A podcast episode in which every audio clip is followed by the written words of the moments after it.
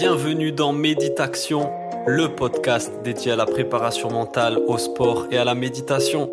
On se retrouve chaque semaine entre passionnés pour aborder le thème de la préparation mentale et découvrir ensemble comment optimiser la performance sportive en conservant le plaisir de la pratique et en favorisant le bien-être et l'épanouissement.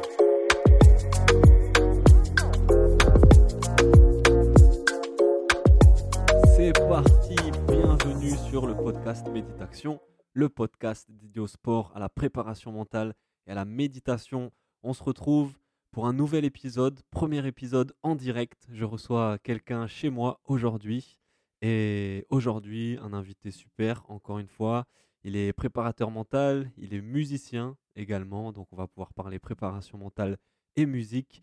Rémi, Rémi Rougier avec moi aujourd'hui. Salut Rémi, comment ça va? Ben, au top, merci beaucoup. Merci à toi de cette invitation chez toi. On est vraiment dans les locaux, c'est top. Ouais. Pour le premier live, ben, écoute, c'est avec grand plaisir que, que, que je suis là et, et j'ai hâte de discuter avec toi de tout ça. Yes, pareil, bah, c'est vraiment un, un plaisir de t'avoir. Est-ce que déjà tu peux te présenter un peu pour les auditeurs? Ouais, bien sûr, bah, je m'appelle Rémi Rougier, donc voilà, on est sur la région de Bordeaux. Euh, je suis préparateur mental et aussi musicien. J'ai attaqué euh, il y a quelques années la musique, ça fait des années et des années. Je suis producteur et, euh, et compositeur. Et puis euh, là, depuis quelques temps, euh, je suis en, en train de me spécialiser dans la préparation mentale pour sportifs. Et c'est dans ce cadre-là qu'on s'est rencontrés. Et, et donc, merci déjà beaucoup pour ton invitation. à- après, après passer derrière des mecs comme Anthony Met, comme Michael, comme Bruno, ou même des sportifs, et des sportifs comme Laurence ou quoi. C'est hyper, hyper gratifiant. Donc, merci à toi pour l'invitation. C'est super cool. Yes, bah, avec grand plaisir. Non, toi aussi, tu as sûrement ta pierre à l'édifice à apporter euh, aux auditeurs de ce podcast. Surtout sur l'aspect musique, on va en parler, mais sur tout le reste aussi. Moi, je suis curieux d'avoir ton, ton avis et ton, ton point de vue, ton approche. Carrément. Déjà, globalement, on rentre dans le vif du sujet. C'est quoi pour toi la préparation mentale? Wow. Ah ouais, t'es, t'es direct. Euh, c'est quoi la préparation mentale pour moi? C'est euh, tout ce qu'on va mettre en place pour euh, que l'athlète arrive à 100% de ses capacités. Euh, L'idée, c'est vraiment pour moi d'accompagner euh, l'athlète sur ses points forts, mais aussi sur ses points faibles, euh, pour qu'il arrive le jour J au meilleur de sa forme, pas forcément physique, mais mentale, qu'il soit serein, concentré, qu'il soit capable de gérer ce qui se passe, qu'il soit en maîtrise, en fait, tout simplement. Pour moi, c'est vraiment ça le rôle de la préparation mentale en termes de performance. Je te parle pas bien-être, je te parle pas bienveillance parce que c'est pas mon, pas mon, mon quota. Mais, euh, mais vraiment, pour moi, c'est de travailler son mental, d'exercer finalement euh, comme on le fait en sport, en physique, je veux dire. C'est d'entraîner ton mental pour euh, pouvoir maîtriser certaines situations pendant des compétitions ou des situations lambda. Quoi. Ok, super, super. Et, et donc, selon toi, quels sont les, justement les principaux obstacles mentaux et psychologiques à la performance sportive? Voilà, il y en a, à mon avis, il y en a un paquet et ça dépend vachement des individus. Euh, je pense que c'est une perception qu'on peut avoir de, de certaines choses, de ces, ces barrières, ses propres limites, euh, les, les- les pensées limitantes, etc. Ça, c'est un gros enjeu. Euh, après, il y a la vie aussi de tous les jours qui fait que ben, on se développe, on se crée une personnalité, on se crée des, euh, des façons de réagir à certaines situations, on se crée, on se crée pas mal de barrières. Parce que ben, on est dans, un, dans, un- dans une société qui fonctionne comme elle fonctionne, on est avec des amis, notre famille qui nous a, qui a essayé au mieux pour nous de nous élever, mais qui nous a créé aussi pas mal de limites et de contraintes.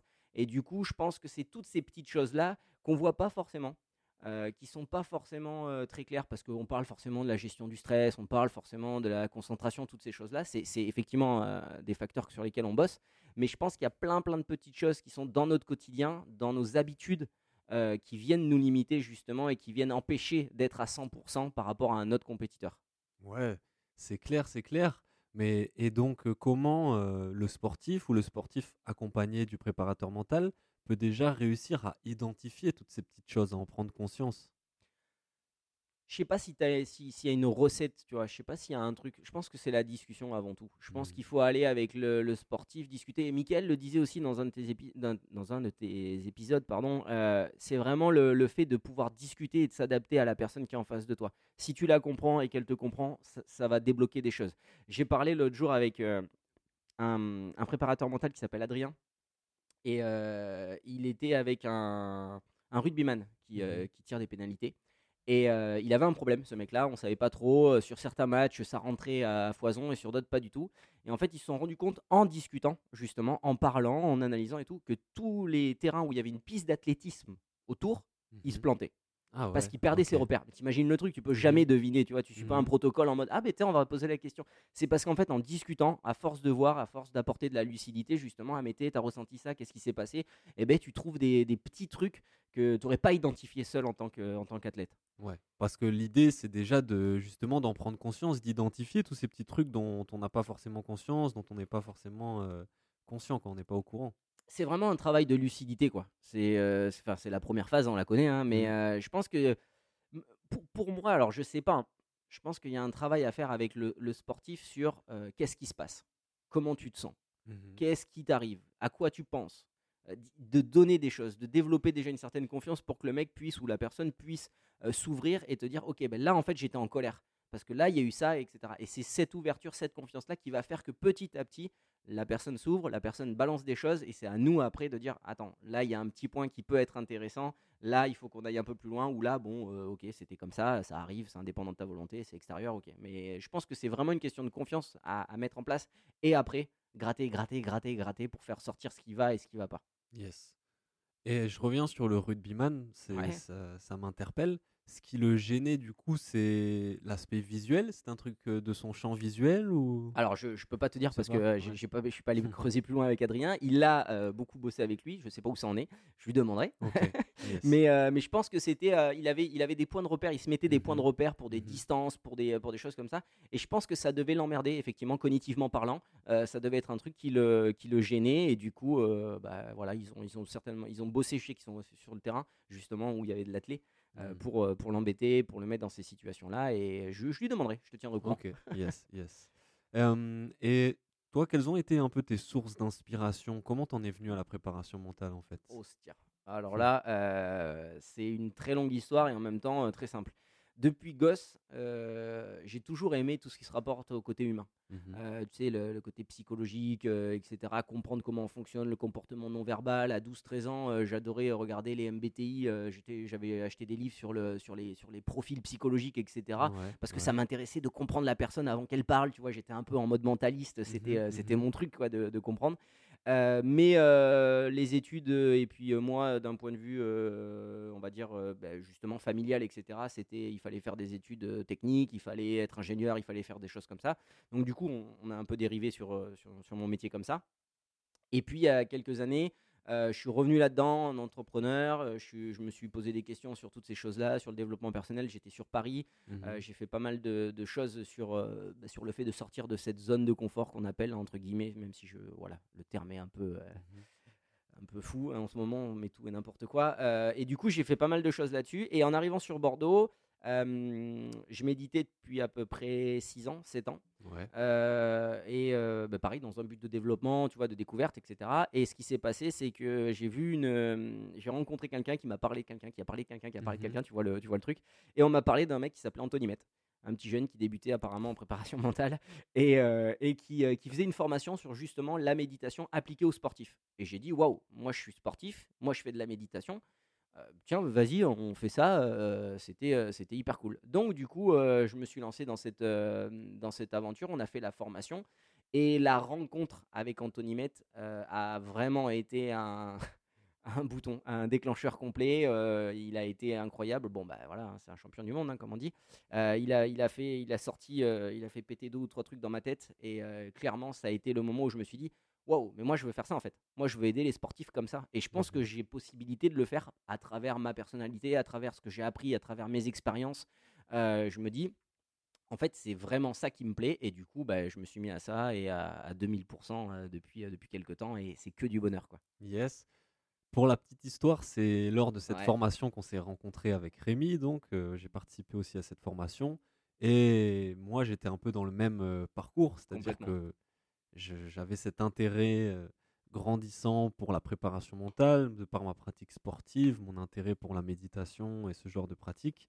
Et euh, ben, un peu comme Rémi, je, je me suis lancé euh, dans cette formation et c'est là donc on a fait connaissance et qu'on a matché et que maintenant on est là pour On est ensemble. Voilà, on va, on normalement, on adopte. On va, on va essayer d'adopter.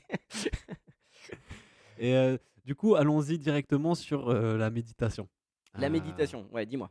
La méditation et son intérêt, du coup, dans la pratique sportive? Alors, euh, alors moi j'ai commencé la médite pas du tout en rapport avec euh, le côté performance, pas du tout en rapport avec le côté développement, mais plus le côté spirituel. Parce que j'étais dans une quête à un moment donné de ma vie où euh, tout n'allait pas forcément bien, etc. Et donc ce truc-là me, me plaisait pas mal. Mais très rapidement, j'ai lâché le truc euh, parce que c'était pas du tout mon univers au final. C'était, euh, je vois pas pourquoi tu rigoles, c'était pas du tout mon truc. Euh, et, je me suis rebasculé sur quelque chose de beaucoup plus, euh, voilà, exercice, pratique, vraiment, comme de la musculation, et je m'entraîne, et je m'entraîne comme ça. L'intérêt pour un sportif aujourd'hui, je pense que clairement, c'est gagner en lucidité, gagner en concentration, euh, gagner en connaissance de soi, gagner à comprendre ses mécanismes, se dire ah ouais mais attends je pense ça, ça fait 3-4 jours que quand je médite le truc qui revient, bah, c'est bizarre quand même, il y a quelque chose qui va pas ou je gère mal. Euh, et pour moi, et en tout cas c'est comme ça que je leur, euh, je leur, je leur partage à mes sportifs, c'est un vrai entraînement mental quoi. C'est tu veux muscler tes fesses, tu fais des squats, tu veux muscler ton cerveau, fais de la médite. Voilà, c'est un mouvement que tu viens et Mhm. que tu viens travailler, travailler. Voilà moi ma vision de la méditation qui est assez euh, fermée. hein, on est bien Mhm, d'accord et mhm. ça je le je le cache pas. Euh, ça perd peut-être plein d'autres points euh, d'ouverture, etc. Mais moi c'est comme ça que je le présente à mes, à mes sportifs et d'où l'intérêt pour les sportifs de pratiquer la méditation. Ok, donc c'est plus quand même sur une dimension bien-être. Alors, euh, moi, je l'ai commencé comme ça, mais Mhm. aujourd'hui, clairement, c'est pas du tout comme ça que je le vends. Aujourd'hui, euh, je mets des datas, c'est-à-dire que bah, tu, vas, tu vas méditer le lundi, tu vas me dire le nombre de pensées que tu as eues et on va voir l'évolution. Euh, on est vraiment dans quelque chose, un vrai exercice physique sans forcément avoir euh, autre chose à la clé.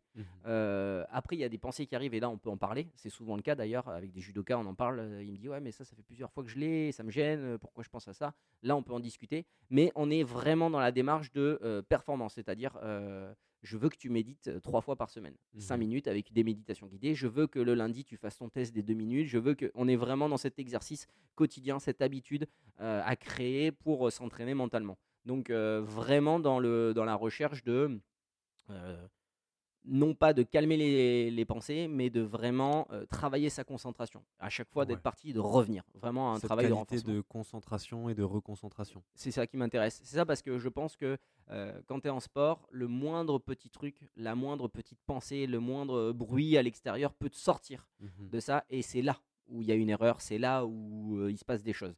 Donc moi, vraiment, ce que je travaille avec eux, c'est se dire, ok, attends, j'avais fixé telle concentration, tel point d'ancrage, Mhm. je reviens dessus, je reviens dessus, je reviens dessus. Et quand tu es en compète, clac, tu as cette capacité de revenir. Ok, cette capacité à se reconcentrer peut-être le plus vite possible. Donc déjà se rendre compte Exactement. qu'on est, qu'on est déconcentré, qu'on n'est plus dedans.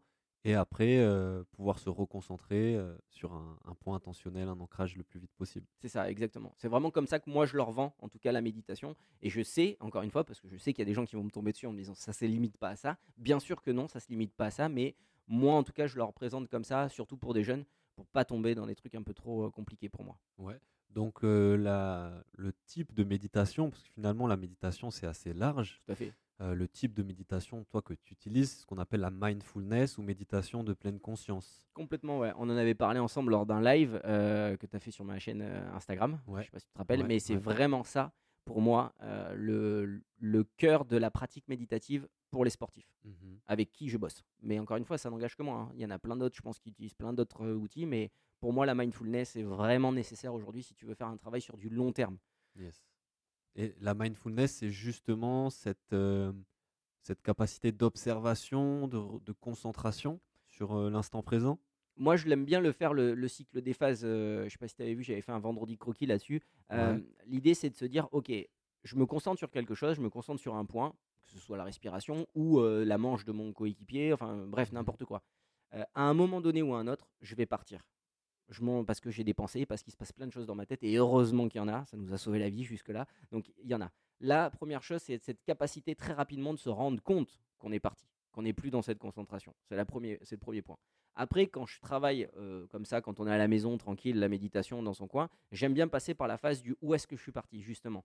Euh, C'était quoi la pensée? C'était d'aller faire les courses? Ok, c'était d'aller faire les courses. Maintenant, je me reconcentre. Et j'aime bien faire ce cycle Mhm. euh, parce que pour moi, c'est ça la mindfulness c'est d'être présent à chaque instant et de se dire Ok, j'ai vu ça, je suis parti, je reviens, mais pourquoi je suis parti, il y avait peut-être un intérêt à ce que, tu vois, et j'ai peut-être une idée de génie qui va révolutionner le monde, donc attends, je la garde, je la note. Par contre, là maintenant tout de suite, je suis en train de faire la vaisselle, donc je me mets dans la vaisselle. Tu vois ce que je veux dire? C'est pour moi, c'est ça la mindfulness, vraiment, à Yes. son euh, à son plus haut niveau. Moi, c'est pas Ouais. du tout ce que je fais, mais à son plus haut niveau, c'est Ouais. d'être tout le temps présent. Mais c'est voilà, c'est super intéressant parce que finalement, tu nous dis que cette, cette euh, capacité, cette compétence que tu cherches à développer, on peut la développer pas seulement à travers une méditation, on va dire, très classique, s'asseoir les yeux fermés, observer sa respiration, mais aussi dans euh, des moments d'activité, on va rechercher, rechercher justement cette qualité de présence et de concentration à ce que l'on fait.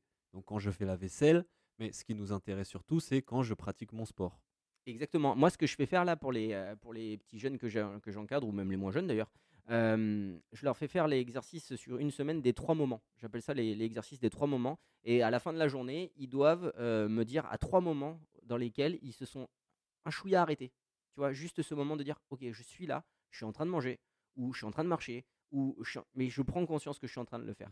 Et, et cet exercice sur une semaine, souvent, euh, j'ai souvent des retours en disant ah ouais mais c'était en fait c'est impressionnant, je me rends compte que j'arrive pas à le faire ou, ou je suis jamais euh, dans le moment présent, etc. Et cette prise de conscience, cette lucidité, déjà, elle engage quelque chose à se dire. Ah, je peux pas, je, enfin, je peux pas vivre en permanence dans le futur ou dans le passé quoi. Donc euh, c'est un truc qui est hyper important ouais, et que c'est de la méditation qui n'est pas comment on appelle ça, enfin c'est pas pratique quoi, c'est vraiment pas arrêté, c'est c'est Ouais, comme ça dans la vie de tous les jours. Et c'est intéressant parce qu'on peut le faire volontairement, c'est-à-dire se dire aujourd'hui je fais la vaisselle en pleine conscience ou je vais manger en pleine conscience. Manger en pleine conscience, c'est un exercice que j'invite les auditeurs et auditrices à faire peut-être de temps en temps, peut-être même juste une fois dans la semaine, de se poser et de, de faire cet exercice-là de présence parce que manger c'est souvent un truc qu'on fait, parfois on, on regarde un film, on écoute un podcast en même temps. Donc euh, faire cet exercice voilà, de temps en temps, la vaisselle, euh, la cuisine même, euh, manger, ou tout simplement marcher. Et pour ça, ce qui peut être bien, tu me diras ce que tu en penses, c'est d'utiliser ce qu'on appelle, ça c'est dans le milieu de la méditation, on appelle ça les portes d'accès au moment présent. Donc il y a les sons, par exemple, se concentrer sur les sons qui, nous, qui sont autour de nous, il y a les ressentis corporels, ça peut être la sensation de, des pas, par exemple, de la marche, ou quand on mange, quand on fait la vaisselle, les sensations qu'on ressent. Euh, Qu'est-ce que ça peut être d'autre Euh, je pense qu'il doit y avoir les couleurs ou la luminosité, tu vois, de se dire, bah, qu'est-ce que je vois de jaune aujourd'hui, là maintenant, tout de suite, qu'est-ce que je vois de jaune là, tu vois, je vois Mhm. un post-it, je vois, et tu, tu rentres dans un truc, à mon avis, euh, toutes ces, ouais, effectivement, ces portes d'entrée sont hyper intéressantes pour démarrer. ouais. Yes. Et donc le but de tout ça, c'est de justement d'être totalement présent à ce qu'on fait quand on, quand on pratique notre sport. Et, euh, et, et là, c'est d'autant plus difficile Ah oui. parce que dans la pratique sportive, il y a plein de choses qui rentrent en compte. Il y a- là, il y a des éléments qui arrivent de partout.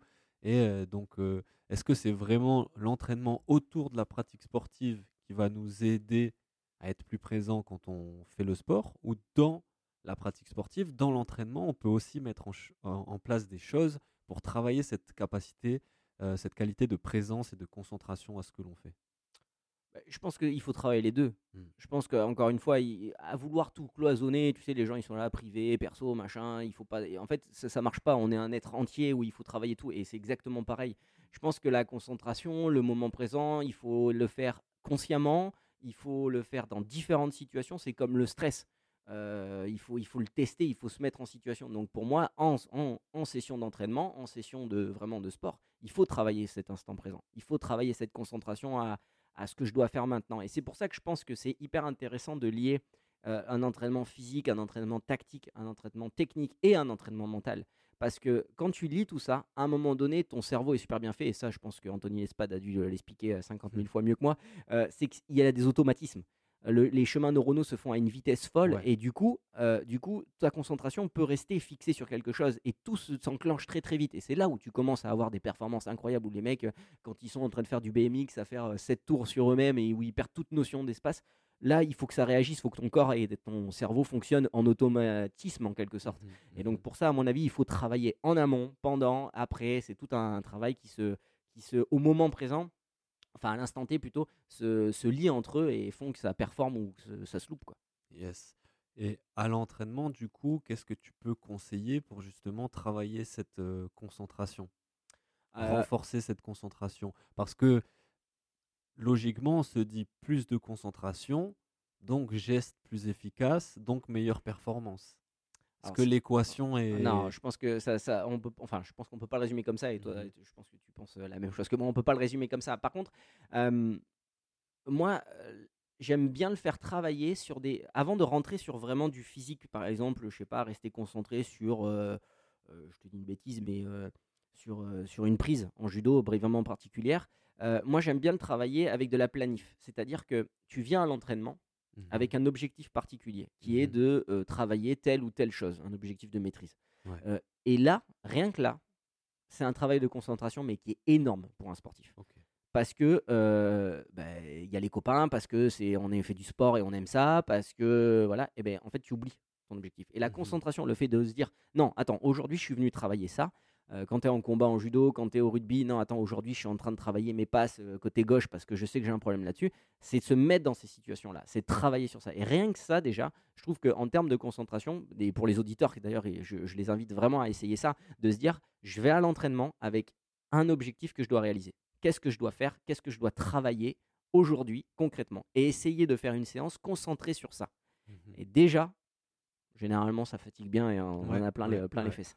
C'est vrai, pour, pour l'avoir pratiqué aussi, euh, honnêtement, ça m'est arrivé de ressortir à- de l'entraînement en me disant Mais attends, mais j'ai perdu du Et totalement l'objectif euh, aujourd'hui. Ouais. Pourquoi? Euh, sur- Qu'est-ce qui m'a déconcentré? Et là, tu as tout un travail. a, ouais. ouais. mais c'est intéressant. Mais je- moi, enfin, si tu vois, pour, pour donner vraiment un, un tips vraiment concret pour les gens, moi, je commencerai par ça. Juste Mhm. de se dire, ok, ben, je vais à l'entraînement avec un objectif, euh, je sais pas, euh, euh, passer la garde euh, à gauche, tu vois, en jiu-jitsu brésilien, passer la garde à gauche euh, avec une technique, je les connais pas les noms, mais Mhm. euh, et, et essayer de faire que ça en combat. Yes. Essayer de faire que ça. Mais tu verras qu'à 95% de chances que tu as un moment de t'oublies ou tu te dis, ouais, bah attends, euh, et là, je veux m'en sortir parce que bah, Ouais, t'es jamais. sûr. Mais voilà, le travail de concentration, il, commence par là. Ok, énorme. Et est-ce que ce que tu nous proposes là en termes d'objectifs et d'entraînement, tu penses que c'est intéressant aussi pour alimenter la motivation? Oui, forcément. Après, ce qui qui me plaît pas avec ce mot motivation, plus ça va et moins ça me plaît. Euh, parce que les gens, euh, j'ai l'impression qu'ils attendent, euh, tu vois, un truc genre, ok, on va mettre plein de petits trucs en place, la motivation, etc. Et on va arriver à un moment donné où la motivation va tout faire, quoi. Tu vois, en gros, je serai jamais fatigué. Enfin, quand je suis fatigué, j'ai de la motivation, donc je le fais. Et ce qui m'embête avec ça, c'est, tu as l'impression que la motivation, elle va aller au-delà du fait que tu en as marre, au-delà du fait que tu n'aimes pas certaines choses. Je suis motivé, donc je le fais. Et, et je pense que ça, c'est hyper gênant parce que il faut aimer. C'est de la passion. Les Mhm, mecs, quand tu les vois, les fédéraires, quand tu les vois, les Zizou, les machins, les mecs, ils sont. Mais c'est, il a aucun moment donné, ils parlent de motivation, ces gars-là, parce qu'ils sont Ouais. passionnés par leur, par leur truc. Mhm.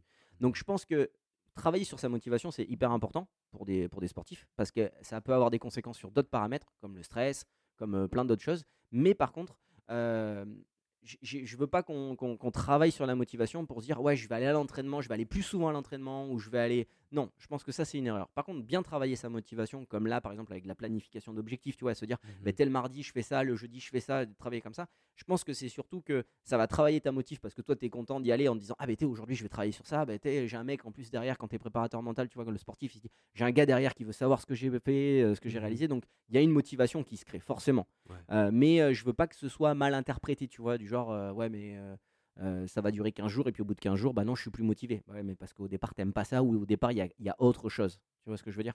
Ouais, donc tu penses que la discipline, elle est supérieure à la motivation? Euh, je Moi, pense oui. que- je- ouais, alors je, sais, je sais au vu de certaines, euh, certaines phrases, je, je comprends.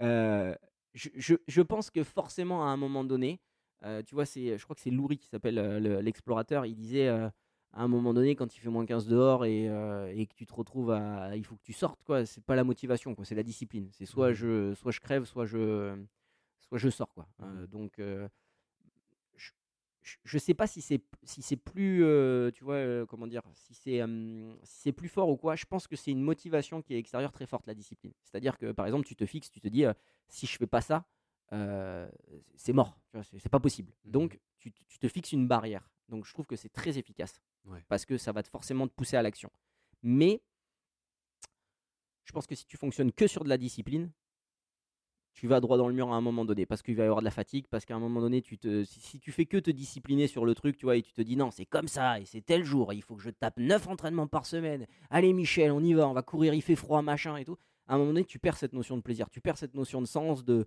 de, de, de, de truc, si tu travailles que sur la discipline. Et c'est Mhm, ça la mhm. partie, c'est là où je remets le, le bémol. S'il y a une notion de, voilà, c'est le kiff, mais je veux performer et je sais que je suis pas assez discipliné pour performer, c'est-à-dire que je suis pas, je veux pas aller m'entraîner assez, etc.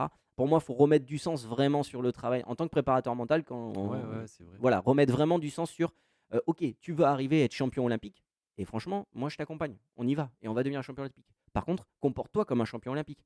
C'est-à-dire que le mec, il fait pas trois entraînements par semaine, et puis le reste du temps, il bouffe à McDo et il regarde Netflix. Non, tu es en permanence, tu vis, tu dors, tu bouffes euh, ton sport. Tu vois ce que je veux dire? Ouais. Mais la discipline, à mon avis, euh, il faut il faut l'utiliser parce que c'est un outil qui est puissant, tu vois, de dire c'est comme ça et c'est pas autrement. C'est un cadre qui est, qui, Mhm. qui est, qui est comme ça.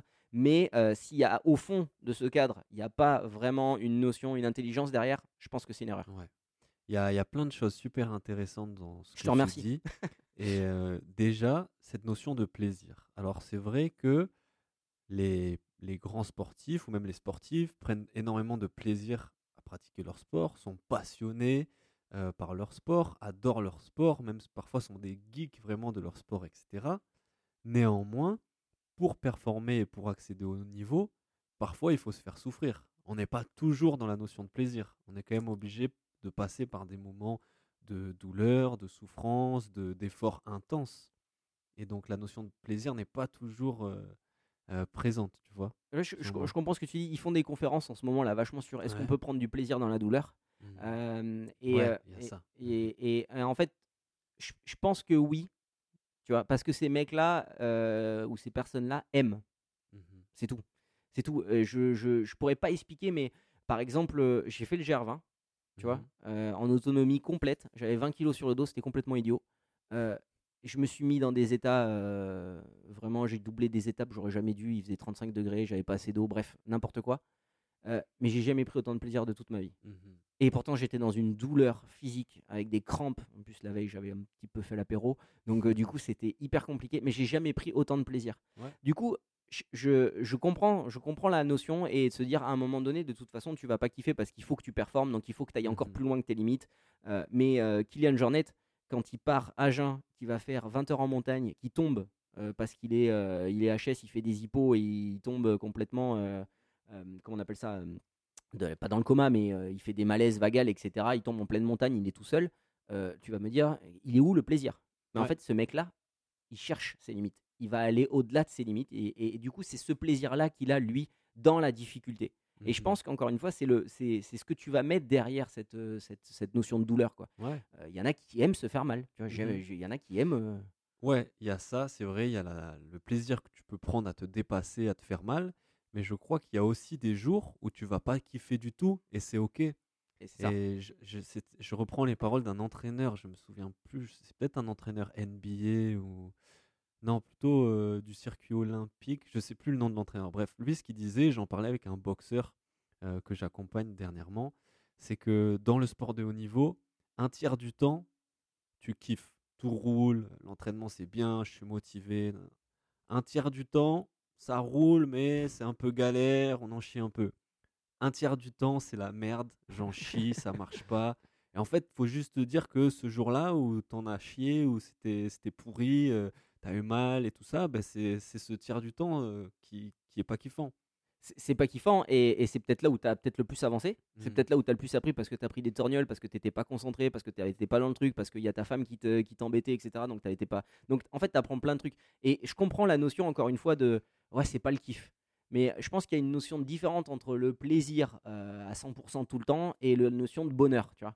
Euh, le fait de dire, mais moi je suis sportif de haut niveau, je m'entraîne tous les jours, etc. C'est un but que j'ai, il y a du sens derrière. Donc tu es prêt à accepter certaines choses. Et accompagner, je pense que ça peut être vraiment intéressant des jours justement qui sont en bad, euh, en disant, ouais, j'ai rien fait, ça n'a pas marché, etc. Ok, qu'est-ce qui s'est passé concrètement tu vois, Et revenir sur ça. Et en fait, tu te rends compte que tous les jours, tu apprends, tous les jours, il se passe des choses. Mais oui, je pense que ça doit être chiant. Et moi, euh, je sais que j'aurais jamais pu être sportif de haut niveau, ça c'est clair et net. hein, parce Mhm. que mentalement, j'aurais jamais pu tenir. Ça, c'est sûr.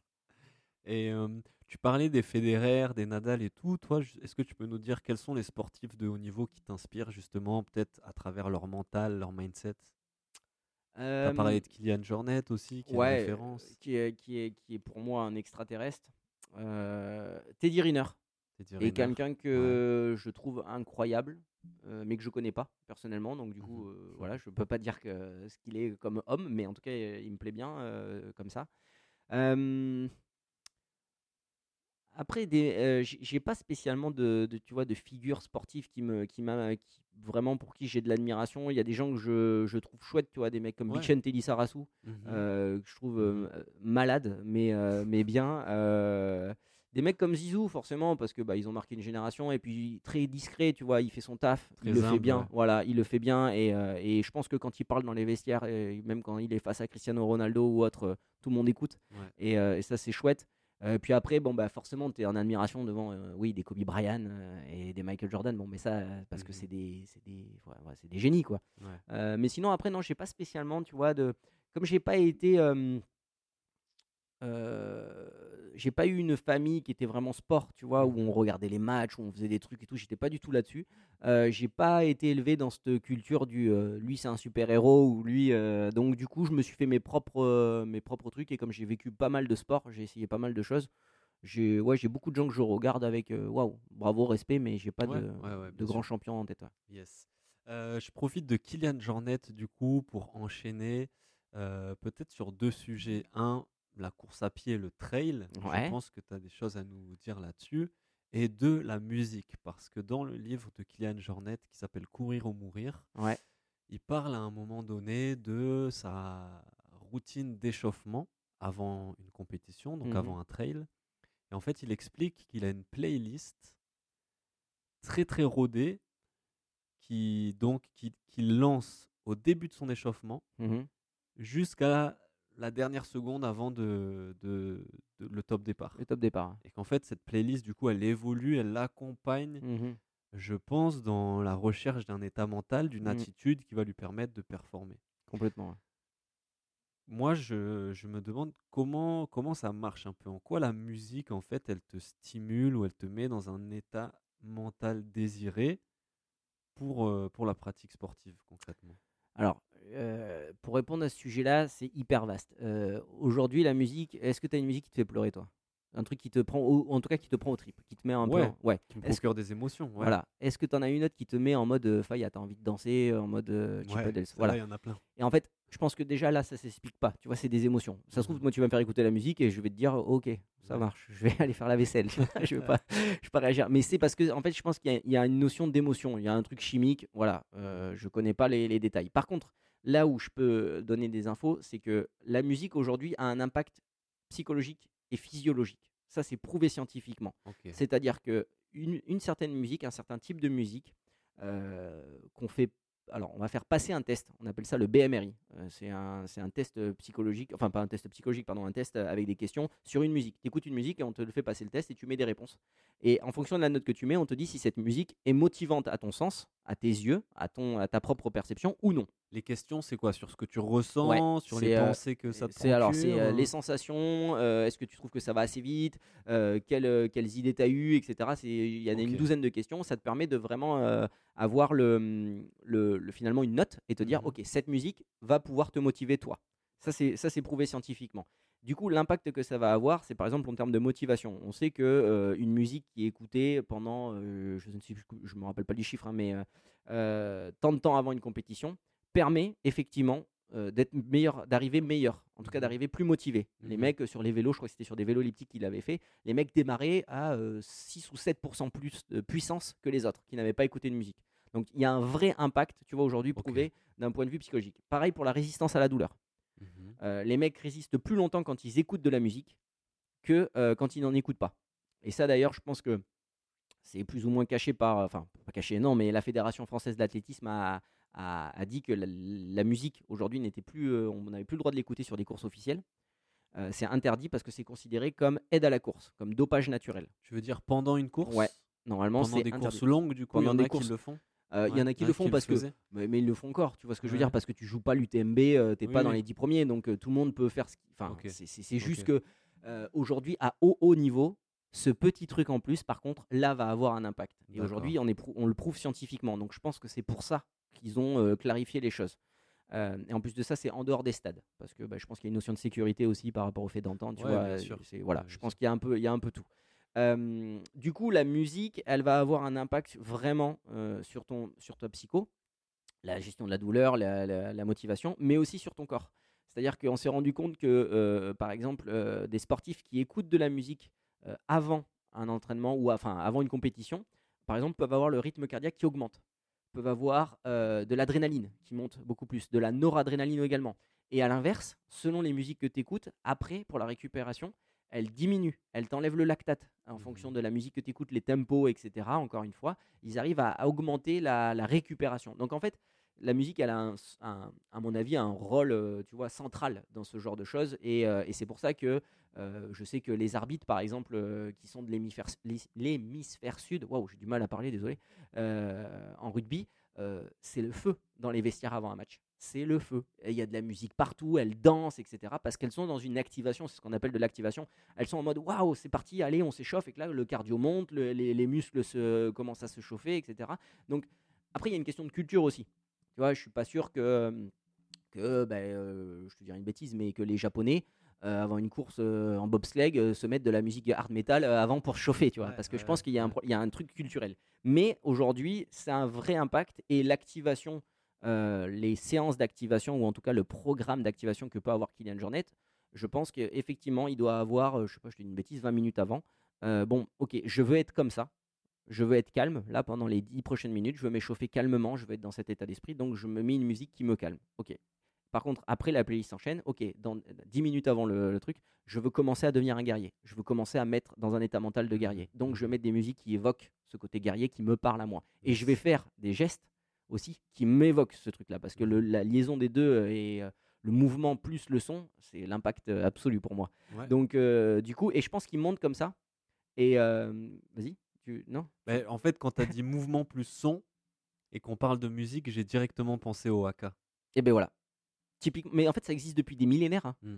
C'est pas nouveau, c'est juste que la musique est un, est un truc qui te permet soit de, de- de- de- monter en pression et d'aller combattre le, le lion au fond de la savane parce que c'est comme ça, ou d'aller enfin, te calmer en mode bouddhiste, tranquille, avec des bruits, des bols tibétains, etc. Parce qu'en Mhm. plus, là, tu rentres dans les côtés son, son et vibration. Ouais. Donc là, euh, voilà, je rentrerai pas là-dedans parce que j'y connais pas assez. Mais, euh, mais en tout cas, ouais, ça existe depuis la nuit des temps, quoi. C'est de l'activation avec la musique. Ouais, ouais, ouais, ouais. Et le haka, finalement, c'est un- une super routine d'activation, en fait. De ouf. La méga routine Bah, d'activation. Il n'y a fait. pas mieux. Parce qu'en plus, bon, eh, au côté, dans le côté euh, très intrinsèque, c'est-à-dire tu fais le haka, tu, tu, euh, de façon personnelle, tu chantes, tu danses, tu t'actives, ça te réveille un espèce d'état guerrier. La dimension collective, on le fait Oh. tous ensemble, de manière synchronisée, donc sur le sport en équipe, c'est hyper intéressant. Et en plus de ça, c'est assez intimidant pour l'adversaire. Et là, là tu as le combo. Là, là tu as le combo. Donc euh, euh, aujourd'hui, je pense que ouais, c'est vraiment un truc euh, en termes d'image, tu vois, bah, pour l'expliquer. Voilà. Mhm. La musique, là, à ce moment-là, elle prend tout son sens. Quoi. Ouais, Et chaque, chacun des mecs qui font le haka, ils le vivent avec une puissance, une émotion qui, qui est barge. Quoi. Ouais. Ouais, ouais. Et du coup, c'est vrai que la musique, tu vois, je pense aussi à certains footballeurs qui peuvent parler de cette musique de la Champions League là au début du match, qui, Bien sûr. les, qui les met dans une espèce d'émotion, qui, qui- Alors, ouais, qui les transcende complètement. Quoi. Parce que je pense que c'est associé à justement à des souvenirs, à des, à des Mhm. matchs qu'ils ont vus, etc. En fait, c'est là où je trouve que c'est très euh, subjectif, tu vois, la musique. Et euh, d'ailleurs, dans le podcast de- que tu as eu avec Michael, euh, il y a des sportifs qui ont besoin de bruit blanc, Tu vois, avant une compétition. C'est complètement fou, tu vois ce que je veux dire? ouais, Mais on s'en fout, nous, on s'en fout. Le but du jeu, c'est que la personne se sente bien, se sente dans Mhm. cet état mental qu'il veut avoir à l'instant T. Donc, qu'il utilise, même euh, Florence, elle, a- elle utilisait des affirmations positives. Ouais. J'avais euh, j'avais entendu. Et ben voilà, je veux dire, euh, mais c'est pareil, c'est du son en fait Mhm. c'est à un moment donné, la personne, elle doit se mettre dans son monde. Si c'est de la musique, tant mieux. Si c'est, euh, enfin, si- tant mieux. C'est comme ça que ça fonctionne. Tu vois ce que je veux dire C'est pas forcément tant mieux, mais chacun a ses petits trucs. Ce qu'il faut, c'est trouver justement. Et la musique, moi, je sais que je l'utilise beaucoup parce que voilà, en étant compositeur, c'est un truc qui moi me touche et me fait véhiculer vachement d'émotions. Donc, euh, je, je pousse ça avec mes athlètes et, et plus avec les jeunes parce que les jeunes sont hyper friands de ce genre de trucs. Ouais, ouais. Est-ce que tu sais du coup, concrètement, en fait, ça active certaines zones du cerveau, ça libère des hormones, Alors, attends, là, tu veux dire quoi? Le Euh, fait bah, de d'écouter des musiques avant une compétition, euh, tout ça. alors, dans, je- dans l'idée de performance sportive, tu vois, Ouais. on a bien compris que ça avait un effet sur le corps, sur le mental et tout ça. Je me demandais juste du coup comment du coup ça, ça marchait dans la tête quoi. C'est certaines zones du cerveau qui s'activent, certaines hormones qui se libèrent. Alors, je te laisse mon téléphone, t'appelles Anthony Lespade et c'est lui qui va te répondre à ce genre de questions. Euh, parce que non, je- le, le cerveau, le fonctionnement du cerveau, tu vois, le néocortex, Mm, mm, etc., mm, je peux pas, t'en- je peux pas te Ouais. dire qu'est-ce que ça va évoquer. Moi, tout ce que je pense, c'est que ça évoque un sentiment, une émotion. Mhm. Euh, et après, l'émotion, elle va te faire sortir des hormones, quoi. ouais, Mais euh, après, je pourrais pas rentrer dans le détail. Je je me posais la question. On va, on va se renseigner. Ouais. Euh, cool. Sur le trail et la course à pied, Yes. hum, je sais que toi, tu t'intéresses pas mal à ce Ah ouais. sujet. Mm. Euh, tu vois, dans le podcast, nous, on a plus abordé des- les- la question des arts martiaux. Donc, euh, jiu-jitsu brésilien, judo, MMA, on est sur du combat. C'est un autre type d'effort, je Mhm. pense.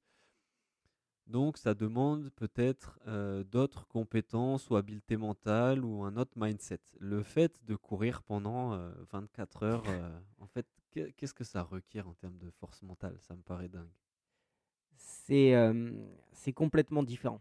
Tu abordes la, la- la- la compétition et l'effort d'une manière complètement différente parce que euh, généralement en combat, on est sur des efforts très intenses, très très forts, très très puissants, mais très très courts. Entre guillemets, très très courts. 5 Ouais. minutes, quand tu commences à combattre, c'est très très long. hein, on 25 est d'accord minutes pour un combat de MMA. non, non, c'est c'est affreux, c'est affreux. Mais euh, ce que je veux dire, ça n'a rien à voir avec un effort sur euh, voilà, 24 heures ou, euh, ou plus. Euh, les, les- les capacités que ces gens ont, euh, et ce qui est très intéressant, c'est cette capacité à passer au-delà de certaines douleurs. C'est-à-dire Mhm. que de la fatigue, au bout de deux heures, ils en ont. tu Ouais, vois, musculairement parlant, ils te Ouais. disent tous que au bout de, au bout de, allez, on va dire 6 heures, de toute façon, ton corps, il est mort. Mhm. Ils le Mhm. savent. Même avec le meilleur entraînement physique que tu veux, à un moment donné, ton corps lâche, ce qui est logique. Et c'est là où bascule le mental, et c'est là où c'est hyper intéressant de voir euh, ce qui, ce qui- comment ils travaillent, comment ils pensent. Et la plupart d'entre eux te disent que euh, ils savent pas. Ils savent pas ce qui se passe. Ils sont, ils sont dans un autre monde. Ils sont euh, Ouais. comme, comme sous hypnose. Ils, ils sont incapables de te Ouais, dire ce qu'ils ouais. ont fait du kilomètre 25 au 45e parce que le corps a fonctionné, etc. Euh, et je pense que c'est ça qui m'a- qui m'attire le plus euh, dans, ces, dans, ce, dans ce sport. Ah, il y a une dimension très mystérieuse là, c'est Ah, c'est- limite mystique. C'est, mais c'est mystique, ils te disent. hein, parce Mm. que quand tu vas au-delà, alors je, je sais plus, je crois que c'est au-delà de 24 heures ou au-delà de je sais plus combien d'heures sans dormir, ils ont des hallucinations. Ouais. Ils ont des hallucinations pendant qu'ils courent, etc. Donc là, on est vraiment sur quelque chose qui nous dépasse complètement. Tu vois, même Mhm. en tant que préparateur mental, tu, tu te prépares Mhm. pas à ça. Moi, je suis pas vaudou, tu vois ce que je veux dire. Donc, euh, tu, tu, tu t'es, t'es limité. Mais c'est incroyable de voir que la personne euh, arrive à se dépasser, arrive à passer au-delà de la douleur, au-delà de la fatigue, au-delà euh, de la météo. Parce que quand ils prennent de la flotte sur le dos pendant euh, 12 heures et qu'ils continuent à courir, franchement, Mhm. bravo. Donc, il y a énormément de contraintes et, et c'est là où la préparation, par contre, en amont de la course, euh, tout ce qui va être de la gestion, euh, même euh, comment dire, préparer son sac, tu vois, tous ces petits Mhm, trucs qui font mhm. que bout à bout, tu relâches la pression et tu te dis, ok, je me concentre uniquement sur le fait que je vais en chier pendant 24 heures, mais je me concentre sur ça, euh, je vais avoir froid, je vais... Non, non, il n'y a, y a pas de ça, c'est je cours. Qu'est-ce que je dois faire? Je dois mettre le pied droit d'abord. Et puis on attaque comme ça. Et on travaille vachement sur ce genre de, de truc parce que c'est pas par pas qu'on avance. Mhm. Et chaque pas est une victoire et on se rapproche de ce truc-là. Et Ouais. moi j'adore. Mais dans, dans ces courses-là, il y a bien des moments, même si bon, il y a ces moments-là un peu mystiques où ça roule, il- tu, tu déroules, tu Ouais. sais même plus que tu cours, que tu es là, tu, tu voles. Mais il y a bien des moments où le mental reprend le dessus et Ouais. tu dis j'en ai plein les pattes, faut Ouais. que je m'arrête, j'ai mal, etc. Mm, Et, Et c'est donc, là. c- Là, qu'est-ce que qu'est-ce que tu peux aller chercher pour euh, Moi c'est là où je travaille vachement. Et je- globalement ça, ça marche pas trop mal. Après j'ai pas travaillé avec Kylian Jornet Mhm. donc je peux pas te dire. Mais euh, globalement c'est euh, à un moment donné, oui, t'en as marre. Forcément. Euh, mais tu as choisi ce moment-là, donc là, tu sais, tu rentres dans un discours interne qui est pas bon. Oui, mais voilà, je me suis préparé pendant six mois. Ma femme, elle a, elle a- elle a fait le voyage avec moi, avec la petite. euh, euh, je leur ai privé du papa les dimanches parce que j'allais courir 30 bornes, etc. Je peux pas arrêter, tu vois. Il y a plein de trucs qui Mhm. se passent dans ta tête. À ce moment-là, moi, ce que j'essaye de faire, encore une fois, c'est de la concentration. C'est-à-dire que oui, il y a tout ça, mais qu'est-ce que tu dois faire maintenant? Ok, t'en reviens à la tâche. Qu'est-ce que je reviens? Qu'est-ce que... Il faut que j'avance le pied droit. Mhm. Il faut qu'il passe. Oui, je suis peut-être euh, 150e et je voulais être dans les 10 premiers. Oui, j'ai peut-être 20 minutes de retard par rapport à mon temps, etc. Ok, mais qu'est-ce que tu dois faire là maintenant tout de suite? C'est courir. C'est la seule chose que tu dois faire. Ouais, et- ouais, ok. Et tu le vois. Et euh, d'ailleurs, là, il y a dans- prochainement, je vais, j'analyse un, un podcast là euh, d'un mec qui, qui fait de la, sur- surtout sur la course à pied et sur la victoire de Kylian Jornet à l'UTMB. Mhm. Euh, elle est incroyable, cette victoire cette année, parce que le mec, je sais plus au combien de kilomètres, parce que j'ai des, défauts avec les chiffres, j'arrive pas à m'en rappeler. Euh, il a mal au ventre, euh, il est pas bien, il est cinquième de la course, euh, il est dépassé de je sais pas combien de, de- de minutes, bon, au plus mal. Il croise Mathieu, je sais plus comment il s'appelle en français, et il lui dit franchement, je vais aller voir au prochain ravito, et si au prochain ravito je suis pas aussi bien, je pense que je peux abandonner quoi. Mhm. Kylian Jornet qui dit ça. Mhm. Donc là, tu te dis, waouh, c'est quoi ce discours? Et le mec court. Le mec court, court, court. Et il te dit, lui, euh, il te dit, eh bien finalement, bon, euh, ben, à courir, à courir, euh, bon, ça passe un peu. Et puis euh, j'arrive au ravito. Bon, je suis pas au top, mais euh, j'ai 5 ou 6 mecs devant moi. Euh, bon, je repars. Je repars, mais je cours. Mhm. Et en fait, c'est ça le- la clé de, de ce mec-là, c'est que Ouais. il kiffe ça et donc il dit bon ok, je suis pas bien, euh, je gagnerai pas l'UTMB ou il se le dit même pas, tu vois, il dit il y en a des mecs devant moi, c'est comme ça, je cours, Mhm, c'est ce qu'il mhm. faut que je fasse. Et du coup, à revenir sur l'instant présent, il finit, il y a des mecs qui pètent, entre, ils se retrouvent et ils rattrapent le français, ils sont euh, côte à côte au dernier ravito. Le dernier ravito est un exemple de Kylian Jornet en préparation mentale et en concentration. C'est incroyable.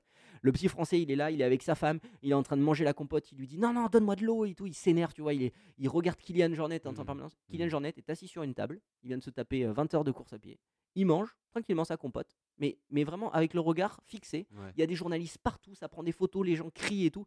Il est là, il Il est dans sa bulle. Il est dans sa bulle, il est là en train de se concentrer, en train de dire bon, je récupère, tu vois, c'est tranquille, euh, on est. Et le petit français, tu le vois, tu le sens que c'est la première fois qu'il arrive à ce stade-là, et même lui, il le dit, euh, je me retrouve face à une légende, je suis là en mode, qu'est-ce qu'il fait, qu'est-ce que- qu'est-ce qu'il faut que je fasse moi, Ouais. et, et c'est là où tu vois que le travail et l'expérience qu'il a eu, Ok. euh, Kylian Jornet. Ouais, dans ce que j'entends, en fait, dans ce que tu dis, c'est vraiment quand l'émotionnel prend le dessus, euh, se refocaliser sur la tâche, sur l'exécution et sur ce qu'on a à faire. Et finalement, du coup, c'est un peu pareil dans les arts martiaux, dans n'importe quel sport, c'est qu'on va toujours être pris à un moment donné par l'émotion, Toujours. parce que euh, en trail, on a mal, on court depuis longtemps, voilà, parce que en jiu-jitsu, on se retrouve dans une position difficile et on peut très vite basculer dans oh là là, je suis pas dans la bonne position, je panique, je vais perdre, je vais perdre, je vais perdre. Non, il faut aller chercher la solution, en tout cas.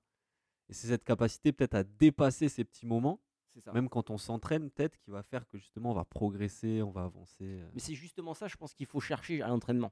Mm. C'est justement ces moments de rupture là où tu sens qu'émotionnellement, soit tu t'énerves, soit il se passe quelque chose, parce que c'est là où tu apprends. Ouais. Et Kylian Jornet, quand il se met dans des états, euh, voilà, euh, à se mettre la tête à l'envers, à vomir partout, etc., c'est justement ça qui l'amène à être le, le meilleur au monde aujourd'hui. Parce Mm. qu'il se connaît, il sait exactement ces trucs et il sait passer au-delà. Et, euh, et moi, à l'entraînement, je sais que j'aime bien euh, essayer de travailler sur ces moments-là, justement Yes. mettre, euh, mettre du ridicule, mettre, tu vois, que ça énerve justement, qu'il y ait de Mhm. l'émotionnel qui rentre, et là de le reconcentrer, revenir sur sa tâche. C'est là où c'est là où tu apprends quoi. Ouais, ouais, ouais. Ok, super, super intéressant. Je voulais te demander ton avis sur la préparation mentale aujourd'hui qui semble être quand même assez anonyme encore au- auprès du grand public, auprès des sportifs. Euh, j'ai l'impression que c'est pas mal dû à une méconnaissance, c'est un peu dans l'ombre. Il y a pas mal d'a priori aussi peut-être sur la discipline, dû à pas mal de choses. Il y a aussi l'aspect de ah mais si je travaille mon mental c'est que je suis faible mentalement tu vois un côté égo aussi toi à ton avis qu'est-ce qui explique que la préparation mentale notamment en France aujourd'hui elle soit quand même anonyme et qu'il y ait tous ces a priori cette vision des choses Je pense que c'est qu'on fait mal notre boulot, mec. je pense que euh, c'est tout jeune. merci non de mais dire vrai, Non, mais vrai. je pense que c'est à nous. Ouais. C'est à nous de, de démocratiser ça parce qu'en France, on est en retard sur ça. Ouais. Euh, mais le sport de très haut niveau euh, l'utilise. Tu vois, Mhm. l'équipe de France de rugby a, a carrément son staff de préparation mentale. Donc, je pense que c'est en train de venir. Il va, les- il va y avoir les JO, il va y avoir la Coupe du Monde de rugby. Ça va prendre, ça va prendre, ça va exploser. Mhm. Le mental est en train d'exploser. On a vu euh, à la finale de la Coupe du Monde, euh, première question euh, du journaliste sur TF1, euh, mais qu'est-ce qui s'est passé dans leur tête? Mhm. il n'y a pas un préparateur mental autour de la. ou un psychologue, tu vois, même un psychologue du sport autour de la table. Donc je, je pense vraiment que dans les années qui arrivent, ça va exploser au même titre que la préparation physique. Mais c'est à nous de le faire comprendre, de, le montrer aussi sous une bonne, euh, d'une bonne manière, parce qu'il y a un peu tout et n'importe quoi, tu vois, les mecs qui te vendent du rêve en te disant que dans deux mois, euh, tu, peux être champion olympique parce qu'on aura déplacé toutes tes barrières. Bon, voilà, tu vois ce que je veux dire, c'est un peu du, n'importe quoi. Donc, euh, c'est à nous de travailler sur cette communication, à nous de faire connaître notre métier et de la bonne manière pour que les gens n'aient pas peur et bien leur montrer qu'on n'est pas des psychologues, qu'on va pas changer leur personnalité, qu'on va pas les, va pas leur faire devenir des, des machines de guerre, mais que vraiment ça peut les aider et que c'est intéressant. J'aime beaucoup ta réponse, c'est-à-dire que c'est avant tout de la responsabilité des préparateurs mentaux. C'est À 100%. c'est une très belle réponse. À 100%. Je pense que c'est vraiment à nous de jouer le jeu maintenant. On a les cartes en main et de toute façon, euh, je pense que ceux qui vont bien bosser, ceux qui, euh, qui vont arriver à donner quelque chose aux athlètes, sans forcément les résultats, hein, je parle même pas des résultats, mais à, à apporter quelque chose aux athlètes, que ce soit un équilibre ou un bien-être ou autre, euh, ce sera ceux-là qui, euh, qui donneront la meilleure image qu'on peut avoir sur la préparation mentale. Et les athlètes en parleront au bout d'un moment en disant Bah ouais, ce mec-là, il m'a quand même permis de ne pas faire de conneries, d'être là, parce qu'on le sait que dans le sport, malheureusement, il y a beaucoup, beaucoup de pression. Mentalement, c'est très compliqué. Il y a de plus en Mhm. plus de gens qui parlent de dépression. Donc, Ouais. Après, voilà, c'est des psychologues, pas à nous de travailler, mais je, je- je pense que le mental, ça, sera, ça fera partie de ces, ces choses-là. quoi. Yes, super. Et euh, tu penses que qu'est-ce que les gens ignorent le plus ou comprennent le moins vis-à-vis de la préparation mentale aujourd'hui? Waouh, un paquet de trucs. Mais vraiment le truc, le, le truc euh, qui- que les gens ignorent ou qui comprennent pas, tu vois, le, le point d'ombre de la préparation mentale. euh. Alors, je, alors, c'est pas, c'est, alors, je sais pas si ça répond à ta question, mais je vais te donner mon avis. Aujourd'hui, quand tu parles préparation mentale à quelqu'un, tout le monde, mais tout le monde, hein, te répond Ah oui, c'est pour les sportifs de haut niveau, Hmm, quasiment, tout le temps. Euh, et, et je leur dis Ok, très bien, ça marche. Euh, Est-ce que Lionel Messi a un préparateur mental? Non. Est-ce que Cristiano Ronaldo a un préparateur mental? Non. Ils en ont pas? Euh, non. Ah Non, ouais? non, non, mais non. Parce que à ce niveau-là, ces mecs-là, c'est des, des bourreaux de base. Tu vois ce que je veux dire? C'est des bourreaux. Mhm. Peut-être qu'ils ont fait appel à un psychologue à un moment donné, mais c'est des mecs qui ont tellement d'expérience que finalement, ils n'ont pas besoin de préparation mentale. Tu vois ce que je veux dire? À part peut-être sur certains points, tu vois, mais eux, c'est des génies. Tu vois ce que je veux dire? Ouais, Ils ont ouais. tellement travaillé dur qu'Ilian Jornet n'a pas de préparateur mental. Tu vois ce que je veux dire? Mais par contre, le mec, tous les jours, il fait 20 heures de course à pied. Mhm, Donc forcément, il a gagné en expérience. Tu vois ce que je veux dire? Donc, le haut niveau, c'est une fausse excuse pour dire moi j'en ai pas besoin. Bah tout le monde, tout le monde te dit non non mais oui mais le mental, moi je pense pas en avoir besoin. Moi c'est bon, moi j'arrive à me Mhm. motiver. J'arrive à non non moi ça va. Et c'est là où tu te dis bon mais il y a tout à faire en fait, il y a tout à expliquer. Et parce que je pense qu'au contraire, plus on est bas en termes de niveau, plus la préparation mentale est un game changer complet. Mhm. Je pense que les jeunes euh, qui sont au foot, euh, au club euh, U17 de euh, Saint-Médard-en-Jalles, euh, ils ont autant d'intérêt, voire peut-être même plus, que le Paris Saint-Germain, très clairement. Tu vois, en préparation mentale, je parle. Parce que euh, je pense que ça peut vraiment apporter quelque chose de plus aux, aux gens, et c'est sur ça, à mon avis, qu'il faut qu'on travaille, nous, pour leur expliquer euh, l'intérêt du boulot. Quoi. Génial, j'aime beaucoup cette réponse aussi, c'est très juste, très très juste. Je te remercie.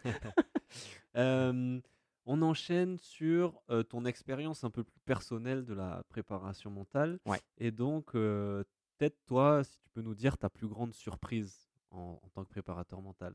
Une situation, euh, un échange, quelque chose vraiment d'inattendu? Euh, il n'est pas positif, Mhm, ça peut, ça peut. Euh, mais j'ai eu un échange qui m'a assez, assez surpris, c'est-à-dire que j'ai posé une deuxième question au bout de 10 minutes, un quart d'heure qu'on discutait avec la personne, et je lui ai dit quels sont tes points forts dans, dans ton domaine Mhm. Euh, Et la réponse a été j'en ai pas. J'en ai pas, et la personne a commencé à pleurer. D'accord. Et, et c'est vrai qu'au bout d'un quart d'heure de discussion, euh, avoir ce, cette personne-là en face de moi qui, qui craque complet et qui me dit qu'il n'y a pas de point fort alors qu'on est dans un cadre où on cherche l'élite, et très clairement euh, la personne veut devenir championne olympique, en l'occurrence, là je me suis dit waouh, là il y a un fossé. Il se passe quelque chose de, de dingue et moi en tant que préparateur mental, je suis même pas sûr d'avoir les billes pour, euh, tu vois, pour réparer ça. Ouais, bien Donc sûr. ouais. ça a été euh, l'échange qui m'a le plus marqué, euh, vraiment, parce que je me suis retrouvé un peu en mode waouh. waouh, Tu t'y attendais pas du Ah tout. non, non, non, Ouais. pas du tout. Pas du tout. Ok, super. Donc désolé, ça casse un peu l'ambiance, mais Non, mais c'est ça, les, les surprises, elles peuvent être euh, positives comme euh, Ouais. moins positives. hein, il y a- pour le coup, ouais. Et tu as la, hum, comment dire, la leçon la plus importante que tu as apprise en préparation mentale aujourd'hui? Euh, la leçon, euh, Par dirais- exemple, Ouais, Vas-y, vas-y, vas-y. Non, vas-y. Dis-moi. tu, tu parlais, et moi, c'est un truc euh, que je trouve hyper important à souligner, des limites de la préparation mentale, Ouais. aussi avec la psychologie, et le fait qu'on peut être confronté aussi à des sportifs qui, en plus, on va dire, d'un accompagnement en préparation mentale, peuvent avoir besoin d'un soutien psychologique, thérapeutique. Complètement. Mais j'allais te dire, moi, c'est la, le- la leçon que j'ai apprise, c'est euh, fais gaffe. Mhm. Ou touche pas à ça, petit con, tu vois. Ok. Euh, parce Mhm. que à un moment donné, on n'est pas des psychologues. Moi, je suis pas armé pour certaines situations. Et du coup, euh, c'est vraiment là où tu te dis gaffe, gaffe, gaffe, gaffe. Un mec comme Anthony Met, qui lui est psychologue, etc., peut aller gratter, peut trouver des trucs.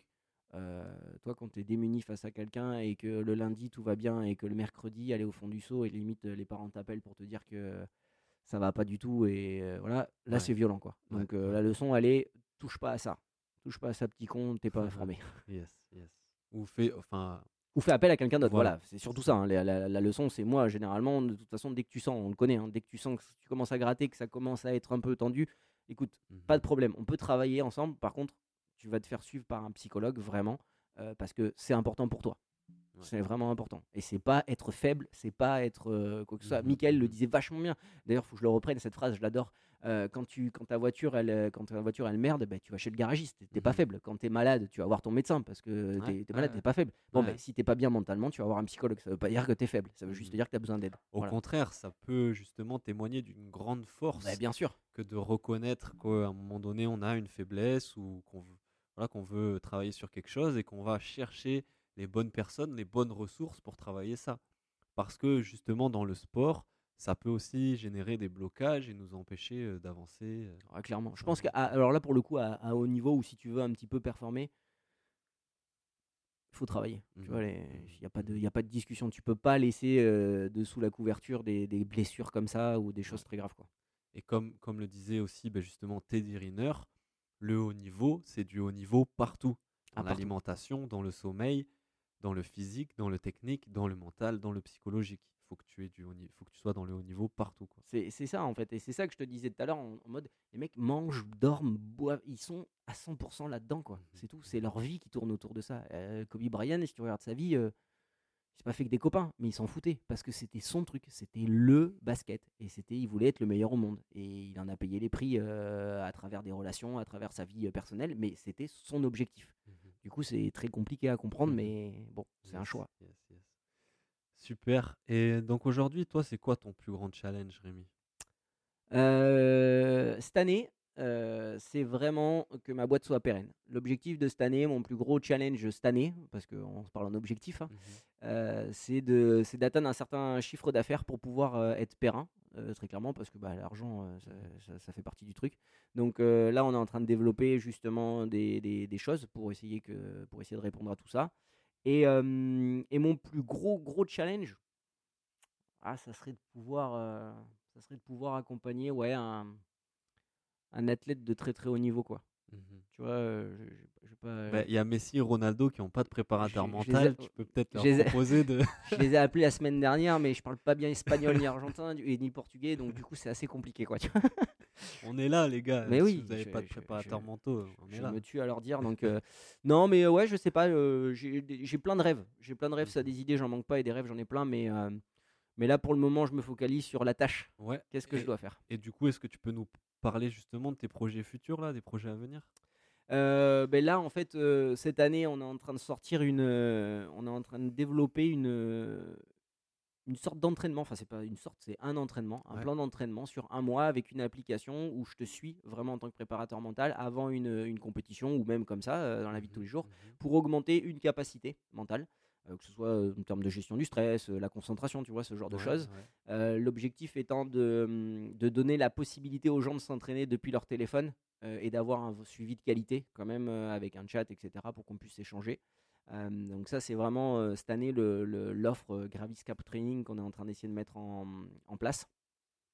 Euh, et puis euh, et puis sinon euh, après j'ai plein de plein de petits trucs avec avec internet j'essaye de faire là des épisodes qu'on a- que j'appelle dans l'œil du PM où j'analyse des matchs des situations des reportages des podcasts justement où je donne un peu la vision d'un préparateur mental par rapport à tout ça Génial. Ouais, ça c'est plutôt cool. Je prends vraiment du plaisir. Les gars qui sont sur la page en plus me donnent quelques, quelques sujets, donc c'est c'est- Mhm. c'est vraiment cool. Euh, et, puis, et puis voilà, là je vais prochainement tourner quelques vidéos avec un préparateur mental que tu connais euh, pour justement essayer d'être un peu sympa et de casser ce mythe du préparateur mental en mode psychologue et justement essayer de mettre un peu d'humour, un peu de, un peu de choses, choses cool. Et, euh, et voilà, il y a plein de petits trucs qui, qui sont en prépa sur lesquels on bosse, mais Cool. Et on, on peut, on peut suivre et retrouver ça où? Alors, j'ai Instagram, euh, Rémi.rougier. Mhm. Je crois que c'est mon pseudo, je ne le sais pas, c'est terrible, c'est affreux. Mhm. Euh, sur Facebook aussi, euh, Graviscap, euh, ça s'appelle, c'est ma, Yes. c'est ma boîte qui s'appelle Graviscap, euh, qui fait que de la préparation mentale. Et puis voilà, déjà là-dessus, sur Facebook, Instagram, et puis sur mon site www.graviscap.com où il y a toutes les infos, il y a les, voilà, il y a Ok. Graviscap Training, mais toutes ces choses-là. Yes, je mettrai de toute façon tous les, tous les liens, tous les contacts de Rémi dans, dans la description pour que ça soit facile à retrouver. Petite question encore sur le futur. À Ouais. ton avis, à quoi la préparation mentale va ressembler d'ici 5 ans Wow. Euh, on va, on va dire en France, si on reste sur la France. Euh, je sais pas du tout. Euh, je pourrais pas te dire. Il y a plein d'idées, euh, il y a plein de trucs. euh, je pense qu'il y a la neuro qui va prendre une grosse part euh, du, du taf avec euh, des entraînements neurocognitifs, etc. Je pense que ça, ça va être en, en grosse vogue. Il va y avoir des salles de neurocognition comme aux États-Unis, tu vois, des Mhm. choses comme ça, je pense. Euh, la préparation mentale, à mon avis, va vraiment exploser en entreprise, par contre. Ah, En suivi d'entreprise, je Ouais. pense que ça va être le truc au Canada, ça part de partout. Mhm. Donc je pense qu'en France, ça devrait pas tarder non plus. Euh, après, j'ai un peu peur, malheureusement, que ce soit un peu bling bling et un peu, un peu marketé de partout. J'ai Ouais. très peur de ça dans 5 ans, parce qu'à mon avis, ça sera vraiment euh, le haut de la vague et tout le monde va vouloir y aller. Enfin, il y a du fric à se faire, donc euh, il y aura forcément des requins. Mhm. Donc j'ai un peu peur des grandes conférences où les mecs t'expliquent comment fonctionne le cerveau, mais au final tu ressors de là en ayant appris plein de choses, mais en n'ayant rien fait. Et c'est Mhm. pas la préparation mentale. Mhm. Je comprends qu'il y ait des conférenciers, mais la préparation mentale c'est de la pratique, c'est du concret et on aide vraiment avec des outils. ouais. Voilà, exactement, c'est de l'entraînement. Donc du coup, euh, j'ai un peu peur de, de ce truc-là. Euh, mais sinon, moi, je, dans, dans 5 ans, je pense qu'on sera, on, on sera les leaders, euh, nous. Euh, toi, Mhm. podcast numéro 1, c'est sûr, en préparation mentale pour euh, le JJB et euh, les sports de combat. Non, mais je, je- je pense que ça, ça va... Ça va forcément se développer dans le bon sens euh, parce qu'on sera bien encadré, parce qu'on aura les bonnes personnes autour de nous et que les gens verront ceux qui travaillent bien et puis les usur- usurpateurs, pardon, Mhm. c'est terrible. Euh, les usur... usu- Oh, j'y arrive pas. C'est dur à dire. Usurpateur. Merci. Le mec est analphabète, c'est terrible. Euh, et donc, je pense que voilà, au final, dans, dans 5 ans, il y aura déjà du tri de fait. Mais euh, voilà, attention à tout, euh, tout ce qu'il va y avoir autour et tous les charlatans qui vont sortir des beaux Yes, bouquins sur ça. Et tu penses que les préparateurs mentaux seront plus intégrés aux structures sportives, que ce soit les clubs, les fédérations, les Mm. pôles, etc. Mhm. Ah bah, je- je- 'fin, là, je vois pas comment on peut faire autrement. Ouais. Aujourd'hui, je vois pas comment on peut faire autrement. Euh, je je pense que clairement, on est encore tôt. Euh, c'est encore tôt euh, pour le moment, mais d'ici 5 ans, cl- clairement, je pense que toutes les équipes auront euh, un psychologue du sport, un préparateur mental, avec lesquels on- ils pourront bosser euh, vraiment efficacement et, et amener les gens au meilleur niveau. Dans toutes les équipes professionnelles, en tout cas, je, je- tout sport confondu, euh, c'est pour moi à mon sens, indispensable au vu de ce qu'on peut apporter euh, pour les sportifs. Et même les sportifs sont en demande. On le voit, euh, bon, bah, nous, au Crêpes, au judo, mais il y a vachement de, de jeunes qui sont en demande de ce genre de choses parce qu'on Mhm, se rend compte, cette génération qui monte est en train de se dire, ouais, mentalement, en fait, c'est hyper important. Tous les, tous les vieux nous le disent, mais ouais. Ouais. Alors, à part des, euh, des Bernard Hinault et des, des Raymond Poulidor qui nous disaient que euh, non, le mental, ça servait à rien en cycliste et que c'était euh, qu'à la, la gagne et à la pédale, Ouais. bon, je suis pas, suis pas convaincu, moi, mais c'est les anciens, quoi. C'est les Ouais. durs. Donc les sportifs, euh, les jeunes sportifs, les nouvelles générations sont de plus en plus sensibles aussi à cette Ouais. question-là. Je pense. Je pense que ben, euh, quand même, globalement, euh, on se rend bien compte qu'avec les réseaux, avec, avec tout ça, ils, ils sont pas fous, quoi. Tu vois, les jeunes sont pas si fous que, que ça. Nous, on est entre deux en- maintenant. ouais, on commence à se faire vieux, mon gars. Euh, mais euh, je pense que on les, gens, les gens se rendent compte que, en tout cas, les sportifs se rendent compte, les jeunes sportifs, que le mental joue, euh, joue une clé et une place hyper importante dans la performance. Yes. Eh ben, c'est de, de bon augure. Ah quoi. oui, c'est plutôt rassurant. Très, oui, très vraiment. bon message. Avant de conclure, on va arriver vers la fin du podcast.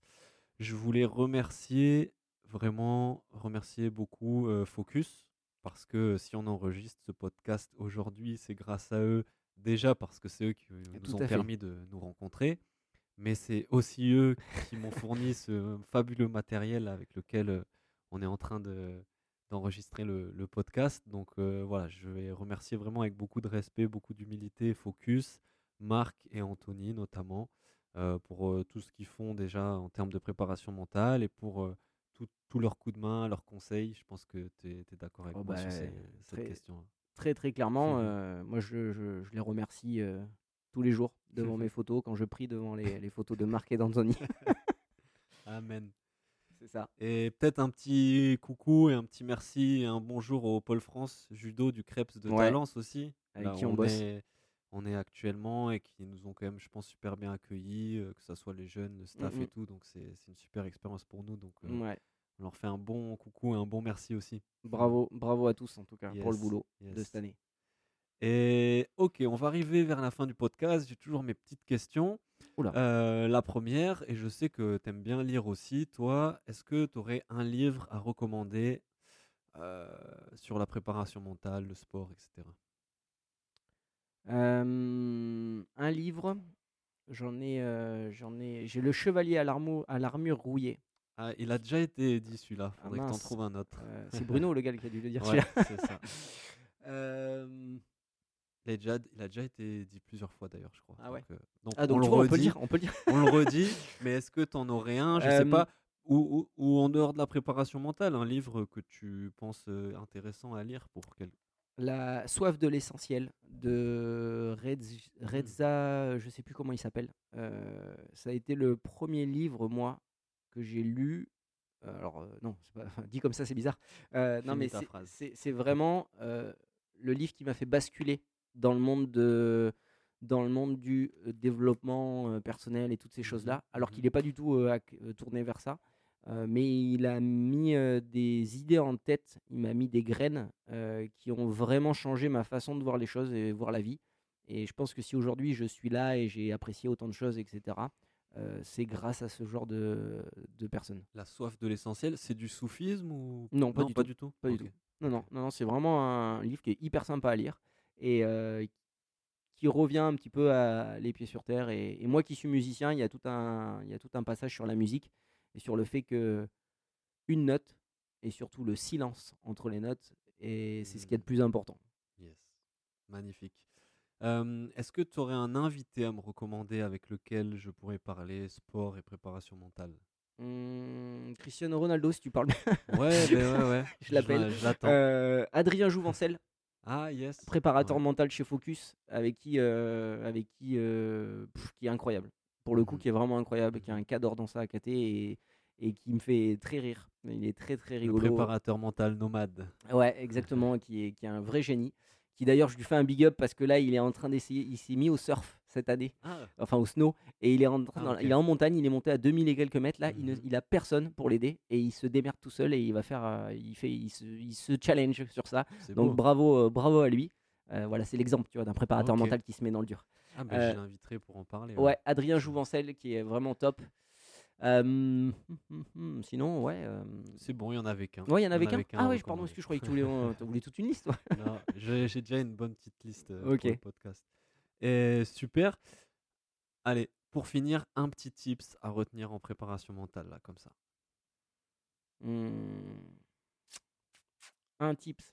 Ouais, je- on va rester dans le, dans, le, dans le sujet, mais pensez pas à l'avenir, pense pas à ce qui va arriver, pense pas à ce qui s'est passé, pense pas à ce que tu vas devoir faire dans 10 minutes.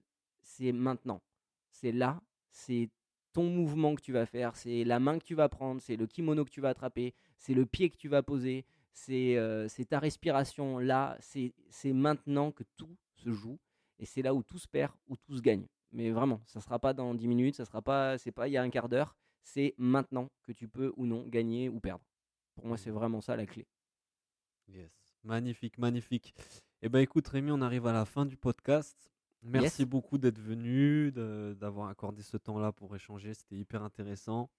Tu as une vision et une approche euh, super fraîche, super intéressante. Ce que tu peux partager sur Instagram aussi, c'est super cool. J'invite tout le monde à, à aller voir. Et euh, voilà, je te souhaite que du, que du bonheur et de la réussite pour Ben- la suite. Ben, je te remercie, ça me, ça me touche. Merci beaucoup. Bon courage à, à toi et longue vie à Méditation, franchement, parce que c'est terrible le boulot que tu, que tu abats. Et, euh, et on parlait tout à l'heure de, de démocratiser la préparation mentale, etc. Et je pense que ça passe par ce genre de- de- d'outils. Donc euh, bravo à toi, bravo pour tous les invités que tu, tu vas chercher et, et que tu arrives à essorer pour avoir les, les bonnes infos. C'est une mine, mine d'infos vraiment à tous les sportifs. bravo à toi et, et merci encore pour l'invitation dans ton, dans ton petit chez toi avec du bon matos Yes. au top. Yes, c'est- c'était un plaisir. Merci à toutes celles et ceux qui ont écouté le podcast. Merci d'être là au rendez-vous à chaque épisode.